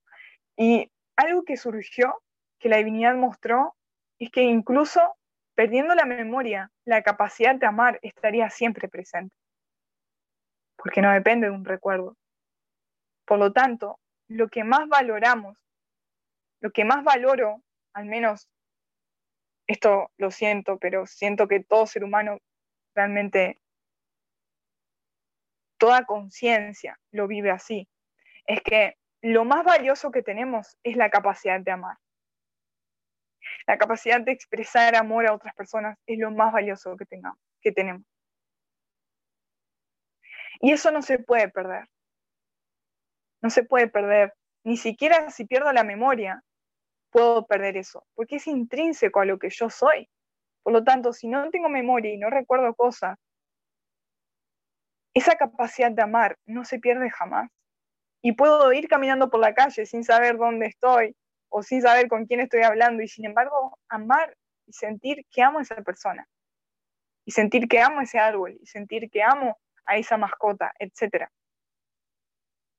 Entonces, lo que más valoramos, lo que más valor tiene es la capacidad de amar, es el amor. Y el amor no se puede perder nunca, porque eso es lo que somos. Y si el día de mañana no tengo un brazo, no tengo una pierna o lo que sea, sigo siendo igual, el mismo ser que puede amar de igual manera. Incluso sin el cuerpo, la capacidad de amar es intrínseca a lo que soy, por lo tanto, no se puede perder. Así que nada valioso puede perderse en realidad. ¿Sí? Entonces, los invito a hacer este ejercicio. ¿Qué hay de positivo en que pase eso que más temen? ¿Qué hay de positivo en esa enfermedad que, tanto miedo me da? ¿Qué, ¿Qué me va a estar enseñando? ¿Qué puedo aprender de eso? Escribirlo en papel nos trae claridad. Y sobre todo, pedir a la divinidad que nos revele eso, porque no es algo que surge de la mente, ¿sí? es, es un momento donde uno dice, Señor, ayúdame a ver esto, a través de tus ojos? ¿Qué hay de positivo en que esto suceda? Ayúdame a, amar esta experiencia de perder la memoria, a amar esta experiencia de, estar postrada en la cama. Ayúdame porque realmente sin tu ayuda no puedo. O sea, sin tu ayuda me enredo en los pensamientos, ¿no? Entonces, pidamos a la divinidad por esa, por esa gracia para poder amar este momento. Pidamos, pidamos pidamos y recibiremos. ¿Sí? Entonces, el humor también ayuda mucho. Y al principio hay que reconocer que el humor, bueno, es difícil, ¿no? Pensar en esas situaciones con humor es difícil. Pero esto también lo pueden pedir en oración. Señor, ayúdame a ver con humor esto. Y aparecen, aparecen en la conciencia, el humor. Y con la risa, realmente todo cambia, porque realmente la vida se vuelve como una comedia, una tragicomedia. una tragicomedia muy interesante. ¿sí? Em, aunque la mente diga lo contrario, no es un error. No es un error estar viviendo lo que estamos viviendo como humanidad. Ni como a nivel personal tampoco. Lo que sea que esté pasando nos ayuda a ser más conscientes. Si elijo eso. Y si no lo elijo, también está bien, porque tarde o temprano me voy a cansar de no elegirlo y lo voy a elegir. En esta eternidad que somos, cada uno lleva a su ritmo y eso es perfecto. Nos tomará vidas enteras elegir no ser una víctima y quizás sí, pero ¿qué importa? Cada uno es libre de elegir cómo quiere vivir su vida. Cada uno está pasando por su momento de aprendizaje. Y eso es perfecto. Por lo tanto, toda comparación no tiene sentido, que nos lleva una y otra vez a caer en ese dramón y, y nos quita energía. Entonces, mm, usemos todo lo que vemos afuera para ir adentro y pidamos a la divinidad que nos ayude a amar y aceptar eso que vemos afuera en nosotros. Porque realmente si algo aparece en nuestra vida, aunque parezca en algo externo, es porque algo de eso está en mi inconsciente. ¿Sí? Entonces, em, cuando nos tomamos la vida de esa manera, dejamos de sufrir, porque empezamos a ver cómo todo funciona para nuestro bien. No el bien de la mente, para el bien del espíritu. ¿Sí? Obviamente que la mente no le va a gustar, eh, qué sé yo, tener que estar postrada en la cama unos días o perder la memoria porque dice, no, y ahora, ¿cómo voy a hacer tal cosa? ¿Cómo voy a hacer tal otra? ¿no? Pero para el espíritu siempre es una ganancia, porque es soltar cada vez más algo de lo cual no era consciente. ¿sí? Entonces recordemos que lo que sufre en nosotros es la mente, es el personaje. Lo que nosotros de verdad somos, nuestro ser con mayúsculas, es el contexto donde todo aparece. Nosotros somos el contexto, el espacio donde aparece la mente, donde aparece la emoción. No, no quiero esto. ¿Sí? Nuestro verdadero ser es el contexto. Y lo que sufre en nosotros es la mente, es el contenido. Es como mirar el cielo Y realmente darnos cuenta que somos ese espacio del cielo. Y en ese espacio puede aparecer cualquier cosa. Truenos, nubes, pájaros, aviones. Puede haber calor, puede haber frío, puede haber una ventisca helada, nieve, lo que sea. Pero ahí estoy yo, siempre eterno. Yo con mayúsculas siempre eterno, siempre presente, siempre observante, siempre presente, presenciando. Entonces, cuando aparece el sufrimiento, es una gran oportunidad para ver que estoy creyendo que soy el personaje. Me comí el personaje. Me comí el personaje. ¿Sí? Y digo, ups, mira, a ver, ¿quién está sufriendo en realidad? ¿Quién está sufriendo en realidad? ¿No?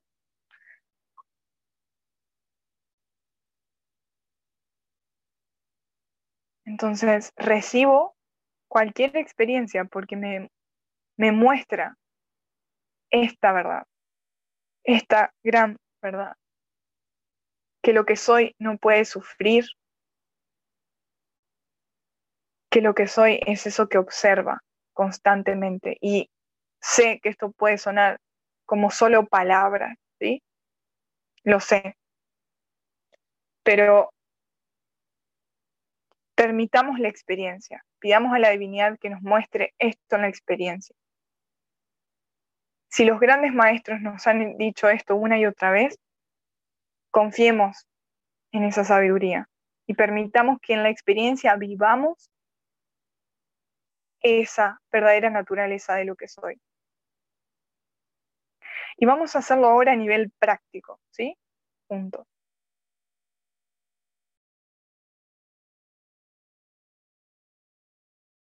Ay, chicos, ay, chicos. Eh, bueno, muchas gracias por, reírse conmigo de, todo esto. ¿eh? muchas gracias. Em, de eso se trata, ¿sí? De, desdramatizar, desdramatizar y, y aceptar esta, esta experiencia humana como lo que es un juego, un juego para, para vivir, para aprender. Y, y eso es todo, ¿sí? No resistirnos, no resistirnos al miedo, no resistirnos em, a la fiebre, al temblequeo, al no saber, al no recordar, no resistirnos y pedir a la divinidad que nos muestre todo esto con humor para, para liberarnos, liberarnos de todo sufrimiento. ¿Alguien más quiere comentar algo en relación a todos los que compartimos o, hacer alguna pregunta? Sí, o con respecto al humor y en la salud, eh, está comprobado. Patch Adams es uno de esos. O sea, dejó una gran enseñanza y, se nota en la calidad de vida de la gente y hay sigue gente que sigue haciendo eso y, es buenísimo. O sea, cómo el humor afecta a la salud y, y qué importante que es. Exacto. Sí, el humor es de origen divino, claro que sí. Y nos ayuda para ver este contraste. Eh, la risa. Bueno, vieron en el encuentro del miércoles que Rómulo y Maricruz al testar decían, bueno, no sonrías, porque al sonreír cambia la energía en nosotros. Al sonreír, instantáneamente, esa energía hace que el timo empiece a funcionar de manera correcta. ¿No? Entonces, el sonreír es sanador, claro. claro que sí. ¿Alguien más tiene alguna pregunta o algún comentario?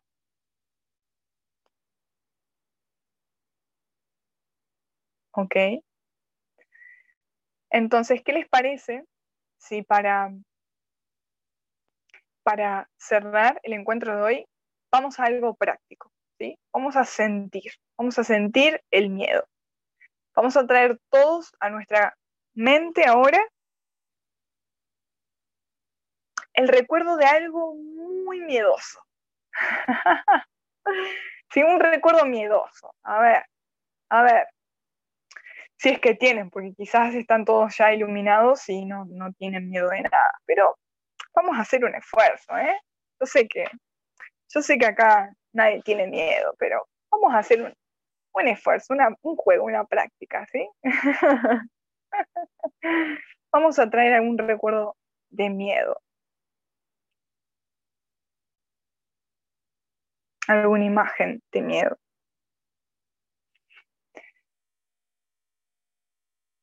Vamos a imaginarnos que nos llaman por teléfono y nos dicen tal cosa, algo que temamos.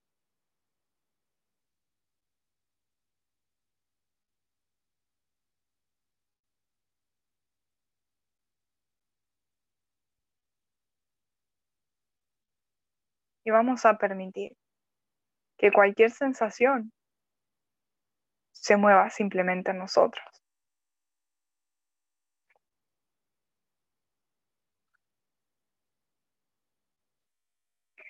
Así como esto es un ejercicio, podríamos decir, programado, así también pasa en la vida. Todo lo que nos pasa es algo que de alguna manera necesitamos vivir y pedimos, en cierto sentido. Entonces, nos permitimos sentir sin resistencia esta energía,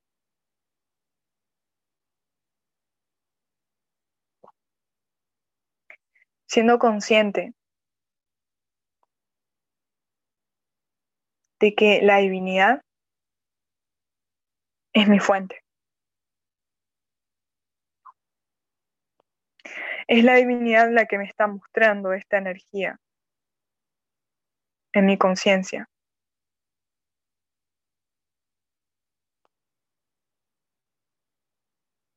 Y es esa misma fortaleza la que me permite aceptar este momento tal y como es.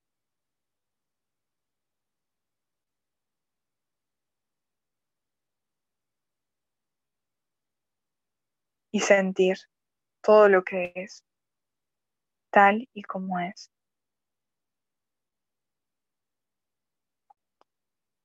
Acepto estos pensamientos, observo los pensamientos sin creerlos. Observo la energía de la cual provienen. Soy el espacio en el que cualquier energía puede aparecer y moverse.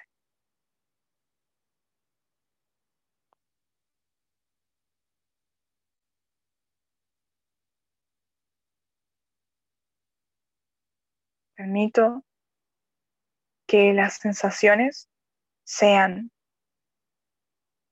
que los pensamientos sean. Permito, permito, permito.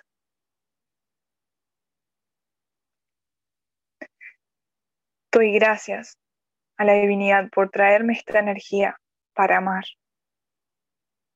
Y por amor a la divinidad, siento esta energía. Por amor a cada hermano, siento esta energía. Por amor a mi experiencia humana, siento esta energía. Uso este momento como un acto de amor para toda la humanidad.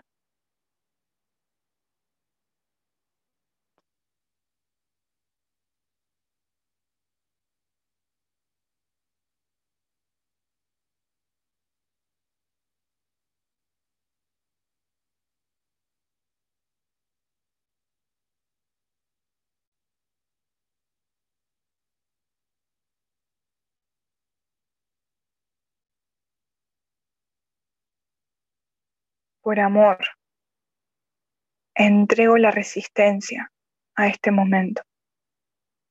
Dejo de luchar y siento esta energía.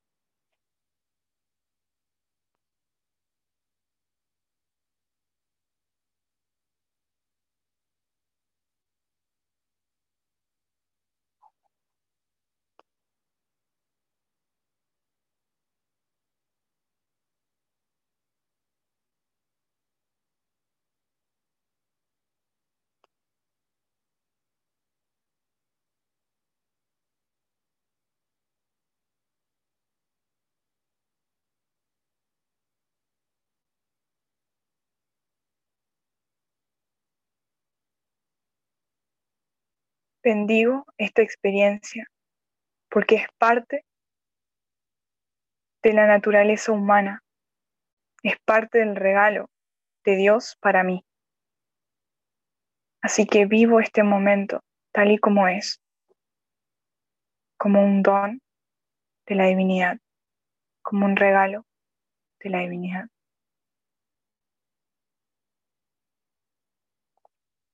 Acepto este momento tal y como es.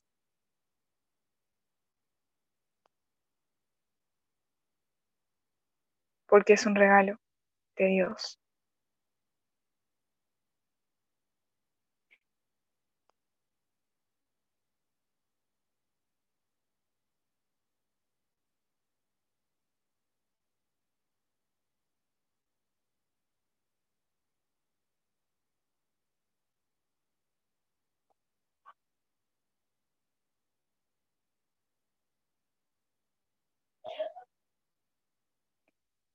Pido, Señor, por tu fortaleza. Pido por tu comprensión. Pido por tu paciencia. Pido por tu gracia para poder aceptar tu voluntad.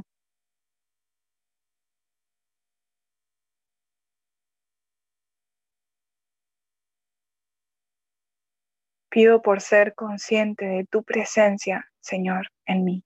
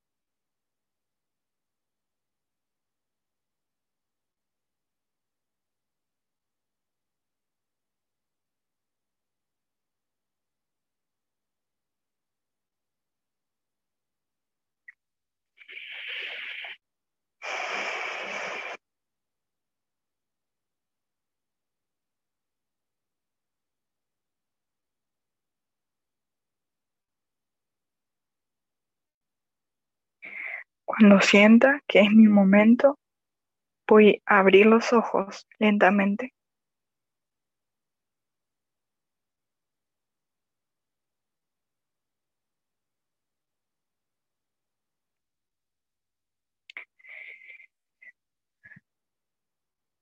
siendo consciente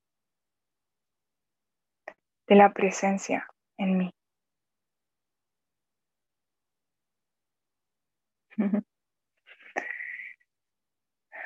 Realmente así es siempre. Realmente solo nos confundimos un poco de vez en cuando. Pero la divinidad es nuestra fuente. Así que todo lo vivimos de su mano. También el miedo a la enfermedad lo vivo de la mano de la divinidad. Así que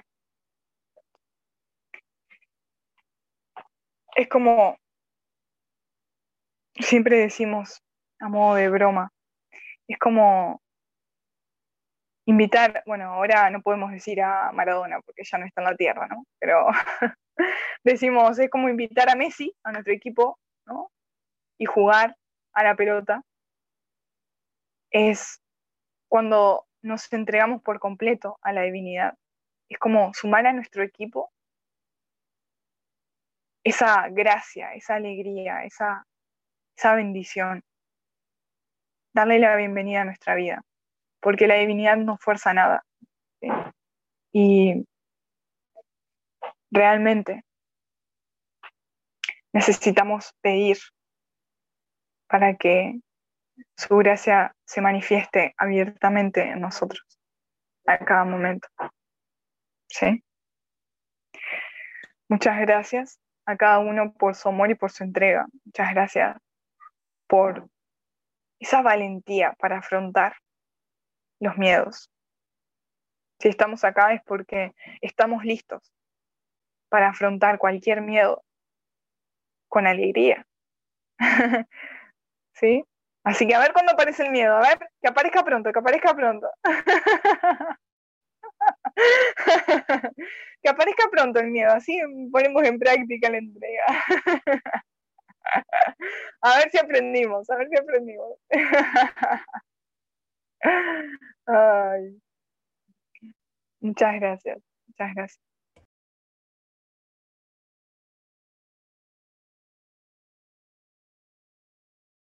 Bueno, muchas gracias, muchas gracias por compartir con nosotros.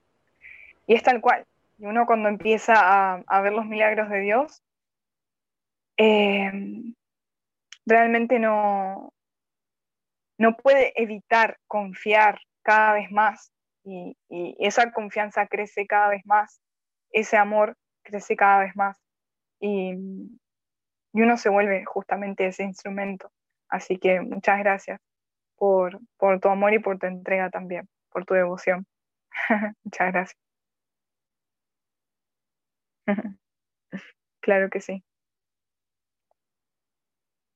¿Alguien más que quiera compartir algo o activar su micro para saludarnos, lo que sientan? Adelante. Me viene a la conciencia, eh, me viene a la conciencia de que estaría bueno que el próximo encuentro de oración sea para aquellas personas que están identificadas con el cuerpo y están padeciendo algún tipo de sufrimiento. Buenísimo, lo anoto. lo anoto. Claro que sí. Claro que sí.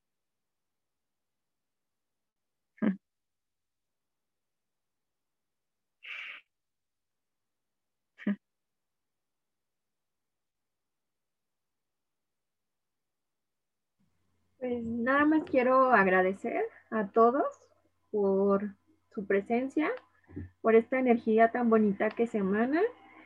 Igual pues aceptando cada experiencia, eh, entregando cada, cada vez más y confiando en lo que, en cómo, en por qué son así las, las cosas y, y tener presente que siempre Dios está con nosotros, la divinidad. Muchas gracias. Gracias, hermana. Así es. Esa, esa es nuestra tarea diaria, segundo a segundo, para todos. Así que gracias también por tu entrega. Gracias. Les mando un abrazo grandote y nos vemos mañana en clase si Dios quiere. ¿eh? un besito. Gracias. Nos vemos mañana. Gracias. Hasta mañana.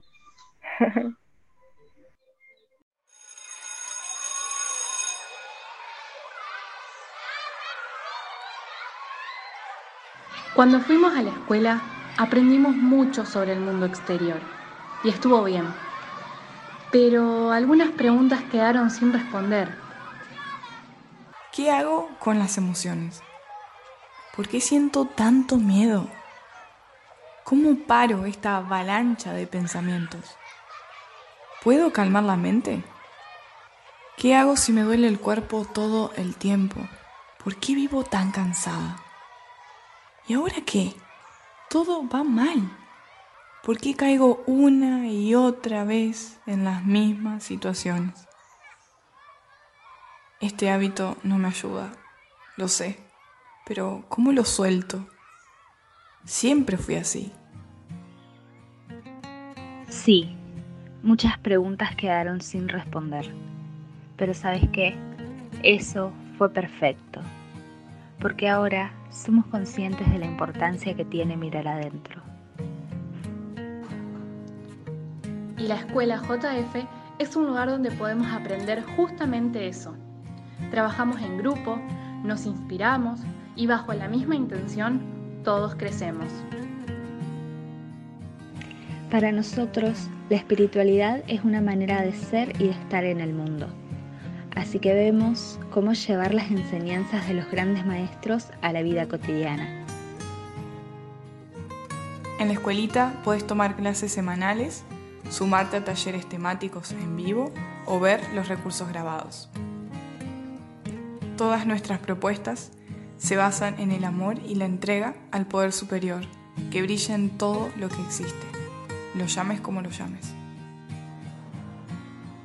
No importa lo que sea que te esté preocupando ahora. No importa si necesitas cambiar hábitos, afrontar la ansiedad, sanar alguna enfermedad o recuperar la alegría.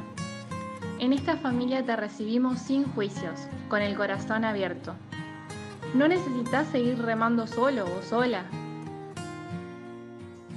Si te gustaría conocer más sobre nosotros, podés encontrarnos en las redes como Escuela JF. También nos puedes escribir a escuelaonline.jf.gmail.com. Gracias. Qué bendición aprender juntos.